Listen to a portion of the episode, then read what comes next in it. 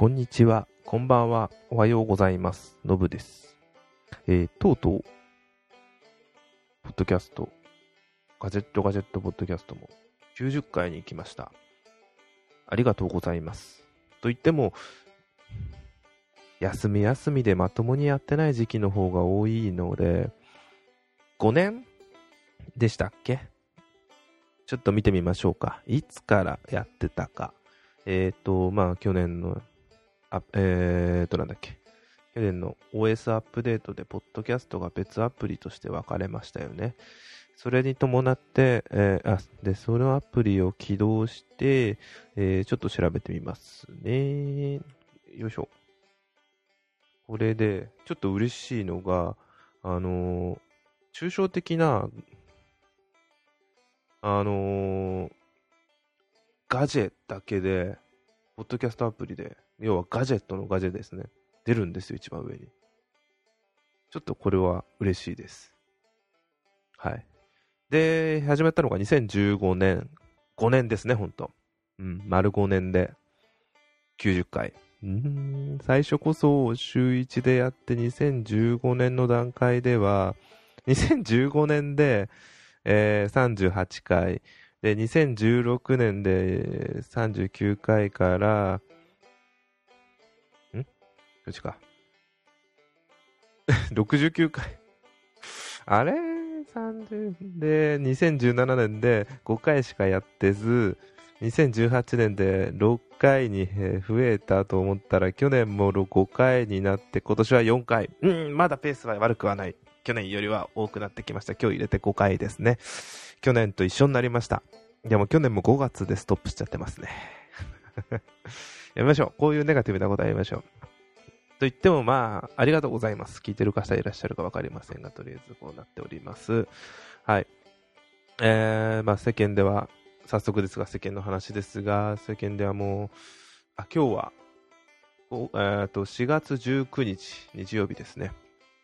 世間ではもうコロナウイルスについて持ちきりだと思います。私もニュースばっか見て、ニュースをばっか見てそちらの方の情報がどうなっているのか、ほぼあれですよね。毎日変わってるイメージがあります。最初はあのー、外出するなぐらい、ぐらいとかそれもでかかったんですけど、そしたら緊急事態宣言も出て、えー、まあ、自粛要請だとは思うんですが、これはそろそろ本当に要請じゃ済まないんじゃないかなっていうのが、あの、まあ、日々増えてってるじゃないですか。あのー、感染者数っていうのが、まあ、まだすぐ陽性してから結果がすぐ出るわけじゃないのは分かってるんですが、ちょっとこれはどうなっていくのかなと思いながら見て、あの、気になってます。っていう私もですね、まあ、ちょっと仕事の内容も内容なんですが、あのー、最初はちょっと在宅でやってた部分もあったんですよ。在宅、あの、今月の頭。で、ちょっとそれが無理になって、えっ、と、中ぐらいから通勤というのが起き始めたんですが、なんか、こういう方々はまいっぱいいらっしゃるんだろうなと思いました。あと、在宅に関して、まあ、初めて今回、家で仕事っていうのはあるんですけど、丸々8時間家で仕事するっていうのがあったんで、まあ、サボるっていうことはできないですね。もちろん、もちろんそれは前提でやったんですが、環境がなかったんで、環境とパソコンはあるんですが、あの、その作業をする環境がない、椅子ですね、テーブルがなかったんで、想像以上にそれがダメで、ちょっと体調崩しちゃいましたね。姿勢の問題ですね。なかなか自分もちょっと首のこりとかがひどすぎる面もあるんで余計なんですけど、まさかここまで来るとは思いませんでした。はい。で、まあ、その後仕事復就業復帰じゃない、通勤というのをやったんでやってるんですけど、まあちょっと今本当外出自粛制限というのもあるせいで、えー、非常に道が、じゃ電車が続いてる。通勤が非常に常に座れる状態というのもまた不思議だなと思っています。はい。で、あのー、昨日ですかね、その前にはすでに判明してたんですけど、私はまあラジオ好きだというのは好きなんですけど、まあ、特に TBS ラジオよく聞いてるんですが、で、毎日欠かさず聞いてる。またあの、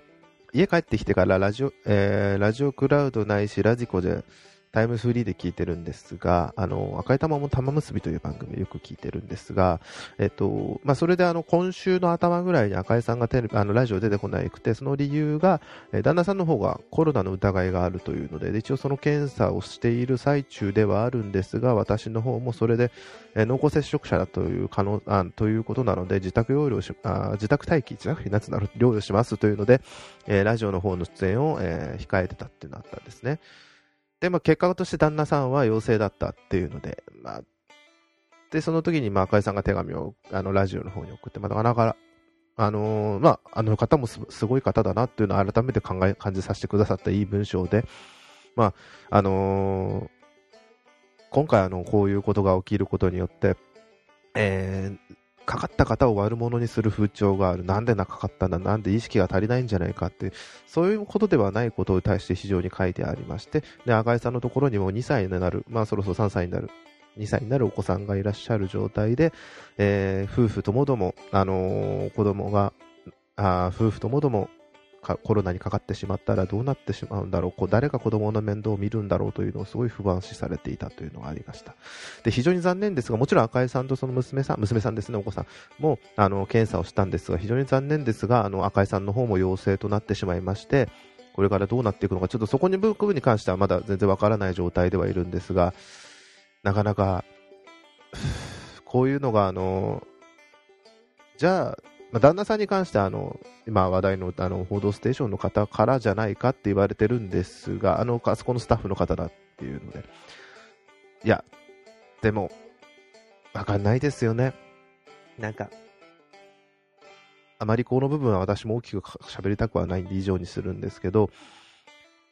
まあ、みんな死なずに健康でいてほしいなというのはかかってたとしてもかかることに対して、が悪いんじゃなくて、かかっても直さなきゃいけないんでね、そこの部分を応援していただきたいなと思います。で、本当時間ができる方も多いと思うんですよ。実際私もあの通勤になったんですけど、週5日じゃなくて週4日勤務になりました。ちょっとそれ一応5月の頭までなんですけど、ゴールデンウィーク入るまで。それ以降どうなるかわかんないんですけど、私の見解だとそんなすぐに終わるのかなと思ってはいるんですが。で、まあそれがあって、あのー、週4日なんでどうしても休みになる日が多いその時在宅勤務じゃなくて、ちょっとどうしても仕事上、家じゃできる仕事じゃなくなってしまったので、家に、えー、っと、なんだっけ、自宅待機っていうことですかね、になるんですけど、どうしてもあの、できることではないので家にいるんですけど、その間、他の方も多いように、じゃ時間が増えたと思うんですよ。で、何をするかっていう時をこういう時に考えるべきかとは思うんですが、いろんなこと、今までできなかったこと、大体出かけるとか運動する、なんか外じゃなきゃできないことの方が多かったりするとは思うんですが、そうじゃないこともいっぱい考えなきゃいけないんだろうなと思います。あのー、あと、例えばあのー、な、あのー、面白いのがオンライン飲み会ですね。以前やりました、私の方も。あの、終わり時がよくわからないままオンライン飲み会をひたすらやってたりしましたけど、あれは面白いですね。あの、まあ、こういうのもあるんだなと思いながら言ってました。で、あとはもう、とことん何もしないっていうのもいいかもしれませんね。えー、なんか、こういうものだっていうふうに当たり前に思っていたことっていうのは、だいぶ価値観が変わってきてる部分っていうのは今回のことで、あの、決していいことではないです。今回起きたことは当たり前ですが。ただ、なんかこういうものだっていうのをすごい学ぶなって思うのが非常にありますね。あ、こういう、こういうものではないっていうのを非常に思いますね。あのー、当たり前だったものが当たり前じゃないことに対して自分がどう適応できるかっていうのを非常に考えます。あのー、それが悪いことかっていうことじゃなくて、じゃあその時自分がどうするかっていうことがあります。もう、あのー、朝電車で乗って会社に行っ、えー、まあ、時間になって帰ってきて夜ご飯を食べてお風呂に入って寝るっていう普通のルーチン的なもので土日がお休みで、えーとまあ、出かけたりするとかそういう普通のルーチンっていうのがあったと思うんですがそれが今できない状態やってはいけないが確実ですね。やってはダメなこと会社に行ってはいけない。まあちょっと、それでも私は言ってるんですけど、あの、とか、外に出てはいけないとか、そういう状況下の中でいかに自分がどう過ごせるか、うん、あんま、うん、そうですね、どう過ごせるかっていうのが出てくると思うんですね。じゃあ、自分が何をできるんだろう、その時にっていうのを、まあ、深く考えるべきではないと思います。普通に過ごせればいいんだろうな。人間的に、いや、そこまでちょっと肌でかく取りすぎたんで、そんなのはないんですけど、あの、楽しく過ごせればなとは思いますよね。本当私もちょっと在宅してると、もう、すんごいストレス溜まったんで、人がいない夜中に散歩しちゃってました。うん。なんだろ、人と会わなければ夜中散歩してもいいっていうのもあるみたいなんで、そこは甘えさせてもらってます。そんなのもあって、まあ、大変な時代になって、あのー、じゃあコロナが収束したからってその後大丈夫かっつったらなかなか取り戻すのは難しいと思いますね。1ヶ月、2ヶ月、うん、場合によって3ヶ月ぐらいこの自粛モードって続くなと思ってるんで、その時に失った経済を取り戻すっていうのは、なかなか一筋縄ではいかないと思いますし、もしかしたら取り戻すって考え方ではなくて、また新しい何かを考えなきゃいけないのかもしれませんね。思いましたが、まあでもその中で何するかっていうので、まあ大体ね、えー、ゲーム、うん、映画、大体テレビに向かってる感じですね。になるのかなと思います。あリンクフィット買っといてよかったと思いました。なまあまあ、すごいがっつりやるわけではないんですけど、少しでも私は運動してるぞっていう気になれる分、なんか非常に良かったです。で、あのー、映画もそうですね。あのー、まあ、プライムビデオに入ってるから、それで映画見れたりしたんで、プライムビデオで映画とか見たりしたんですが、昨日ですかね、ちょうど、あの、映画を2本ほど見させていただきました。えー、まず1本目が、ワイルドスピードスーパーコンボ。なに、これは放題ですけど、えー、っと、でも、容体がわからない。で、見ました。配信されたばっかりだったのかな？去年なのにもうなんだっていうのはすごい嬉しいなと思って見させていただきました。うん、内容についてはもうこんな、あんなね、あの、ワイルドスピードじゃないんですね。車のシーンはあるけど、スーパーカーでもないですし、ニトロは出てきましたけど、なんか、まあ、出てくる人、あの俳優さんとかは別に若干豪華だなと思ったのは驚いたんですけど、あのー、まあ、こんなもんだろうなと思いながらも、金をかけたチープな映画、物語でやってるんですけど、金をかけてるからすげえ見は面白いですね。話なんてまあネタバレです。ネタバレになりますが、話なんてもう本当、あのー、世界平和を狙う悪の組織っていう、世界を平和にしたい。それの理由、それをどうすればいいか。人口減だっていう、よくあるそういう、まあサノスもそうでしたけど、それに対してどうするかってウイルス、悪のウイルス、悪いウイルスを使ってで、それに対して、ああだこうだで、えー、主人公の、えー、妹がウイルスに感染して、ああだこうだで、それを助けて、ああだこうだでっていう話ですね。もうすごい単純です。もう悪の組織がなんじゃいいとか思いながら、なんでこんなに世界を牛耳れんのに悪の組織は人口減でそんなウイルスなんて回りくどいことするんだって。時間かければもっとできるんじゃねえかって。マスコミすら操作してるんだったらもっと回りくどいやり方かもしれないけど、将来的な人口減はできるんじゃねえか。直接的に一言、いや、これやりましょう、こういう。ただ、あのー、非常に、あのー、お金をかけてる分、見てて、何も考えずに見れる素晴らしい映画だと思いました。たまに本当疲れた時見るといいですよね、こういうアクション映画。で、もう一つが、ペンギンハイウェイですね。あのー、こちら、の、まあ、アニメですが、これも配信されてたんですが、ちょっと見てみたかったなと思ってたのが、なんで見てみたかったかっていうのが、あのー、原作、あの、小説の方が、これなんて言いましたっけ？森見と富彦さんっていうんですかね。森見富彦さんのあ原作です。この方は、あの、あれです、あの、この時期、確か同じ時期じゃなかったのかな。あの、じゃあ、アニメだと、あの、ジョジョ阪神は大義とか、あと、映画でやってたこれ確か一緒の時期に映画化されたと思ったんだけど、夜は、あ、ちょっと待ってください。えっ、ー、と、これか。あ、違う、これだ。うーんと、あ、違うか。2017年で、ペンギン花が去年か。2017年か。夜は短し歩けよ乙女ですね。で、まあ、それ両方とも見て、で、四畳半神話体系と夜は短し歩け乙女が同じ監督さんっていうのもあって、ああ、こういう感じなんだと思って、京都の部分ですごい面白いなと思ったんで、ペンギンハイウェイも見てみたかったんです。見た見たかったんですよ。で、見たんですけど、なんですかね、確かに、森美さんですけど、やっぱ絵が、あの絵でイメージが強すぎるせいなのが、あの、ゆあ、ゆ、ゆ、ゆ、ゆ、ゆ、ゆ、ゆ、ゆ、ゆ、ゆ、湯浅さんですかね、この方。湯浅さんの、湯浅正明さんの絵の、絵の絵のあれがすごい強すぎたせいなのか、あの、ピンポンもやってたんだ、この人。あの、全然違うアニメな風な雰囲気がして、すごい優しいアニメに見えましたね。ただ、あ、なんだ、えー、っと、これちょっと自分もこういう表現するのなんでだっけな、ジュブナイル系のアニメだと思いませんでした。もうちょっと、不思議なアニメかと思ってたんですけど。あ、不思議なんですよ、十分。十分不思議でした。なんでペンギンがいるのかとか、あちなみにジュブナイルっていうのは、ティーンエイジャーを対象とする就職詞。日本では90、70年代後に使い始めた。うーん。ヤングアダルト作品。なんか冒険ですよね。若い男若い男の子が冒険。まあ男じゃないけど、まあ若い子供、もう小学生ぐらいの子たちが冒険をする話がなんかジュブナイルってよく言うようなイメージがありますね。で、まあ、ペンギンがなんで出てきたのかから始まって、まさかのあの、これ世界系っては違うのかなって思うぐらい見てました。まあラストの部分でね、まあこれもうずっとネタバレですけど、あの、お姉さんの意味とかでお姉さんが消えてしまうシーンとか、でもしかしたらじゃないあんま余韻はなかったかな。それにしてもそのお姉さんの部分とかも結構、単純に切ないですよね。うん。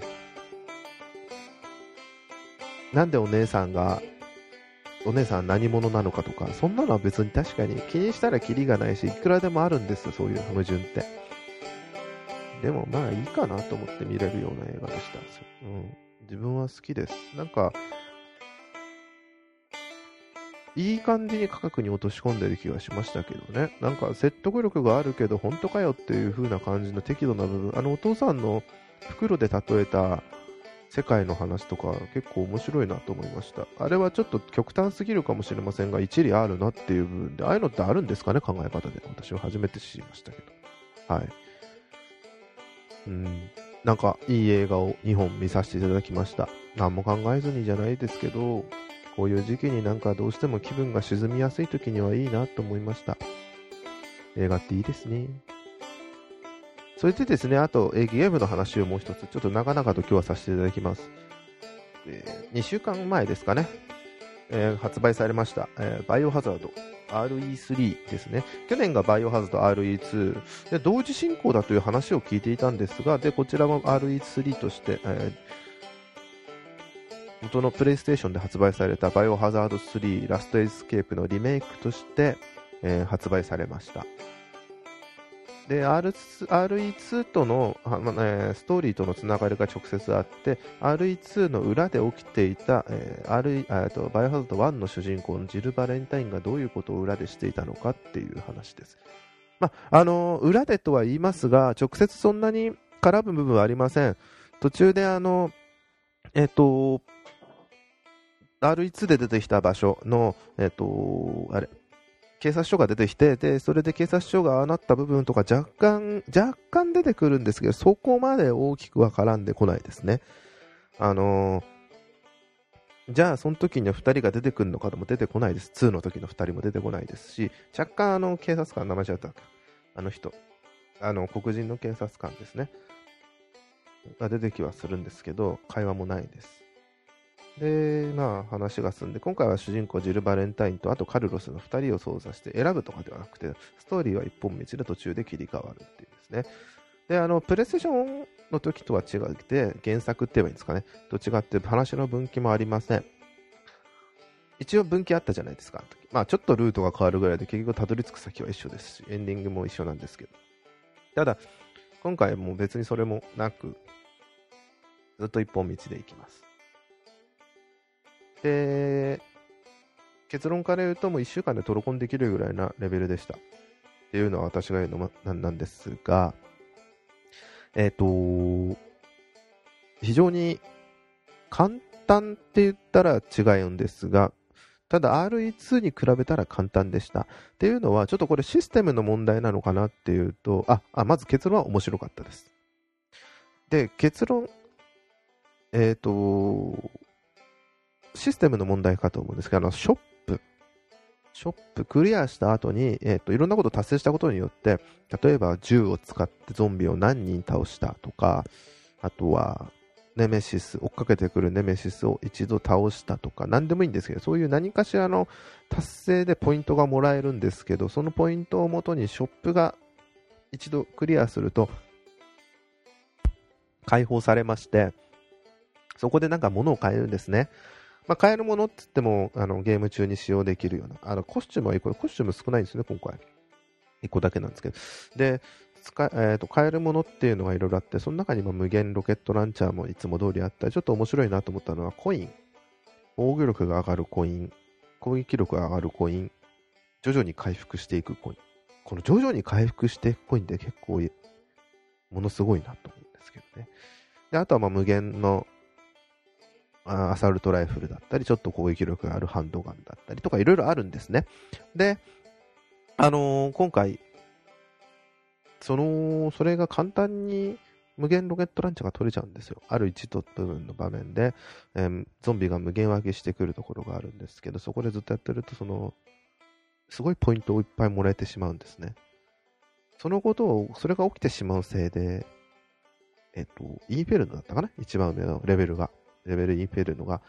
非常に簡単にクリアできてしまうんです。で、トロフィーがインフェルノで S クラスを取るとかあるんですけど、これに無限ロケットランチャーを使っちゃいけないって制限がないせいで、簡単に取れてしまうんですよ。ラスボスだけが若干めんどくさいんですが、ちょっとコツが分かれば、全然大丈夫なんですよ。で、今回緊急回避っていうのがあって、あのー、えっ、ー、と、R1 ボタンだったかな？押すことによっ敵が攻撃して、まあ、カウンターみたいな感じなんですけど、敵が攻撃してきた瞬間に押すことによって緊急回避、まあ、常に発動はできるんですけど、押してきた瞬間に綺麗に避けて、かつカウンターを食らすことができるんですね。その瞬間ちょっとスローモーションになって。で、これ基本的にシビアなんですけど、それをまた発動しやすくなるアイテムがあるおかげで、また結構それも余裕にできるようになるんです。そのおかげで非常に簡単にゲームとしてはクリアできるようになってしまいました。私ですら1時間でクリアできるようになりました。だから、面白いんですけど、非常にそこは、もうちょっと、もうちょっと、もうちょっとなんか歯応えあってもよかったのかもしれません。ストーリーが短いとかはいつも通りですよね。バイオザードがもう初回で5時間とかでクリアできないいつも通りだと思うんですよ。もっとかかったかな ?6 時間くらいかな ?6 時間。別にそれはいいんですけど、なんか、1週間で終わっちゃうか。つかまあ、あの1週間って自分もちょっと忙しくなかったっていうのもあって、あの、平日もできるっていうのもあったおかげもあるんですけど、1週間で終わっちゃうか。ちょっと残念でしたね。今だから、レジスタンスはちょこっとやってみました。まあ、どうなんですかねまだマスターの方しかやってないんで、普通の方やってみあ、後でやってみようかな。人間、人間の方つなのわかんない。サバイバーか、の方をやってみて。あ、デッドバイデイライトとか好きだったんで、自分ももしかしたらいけるかもしれないですね。はい。なんで、もう終わっちゃったよ、やるもんねえよと思ったからあれ買いましたよ。FF7 リメイクではありません。ちょっとあれは悩んでますけど、一旦、もうなんかそういうのは疲れちゃうかなと思って置いときまして、動物の森です。えー、あつ森と言われてるやつですね。まあ、1週間程度やってます。これに関してはまた、来週ぐらいには更新できたらお話ししたいなと思います。今話題ですね。ほんといい時期に発売してきたおかげで、いい時期っていうのがコロナの自粛のムードでみんな家にいるっていうおかげで、ものすごく売れて300万本超えたのかな任天堂の株も上がってしまいましたね。この時期なのに。びっくりですね。恐ろしいですね。エンターテインメントの部分の方がすごくいくつのわかるんですよ。あの、動画配信とかがすごいですよね。映画館とかすごいことになっちゃってますけど、映画系はひどいことになってますけど、まさかゲームがこんなにっていうのが結構驚きですよね。まあ、ちょっとこの辺は改めて長々とお話しするほどのことではないんですけど、私が言う部分では。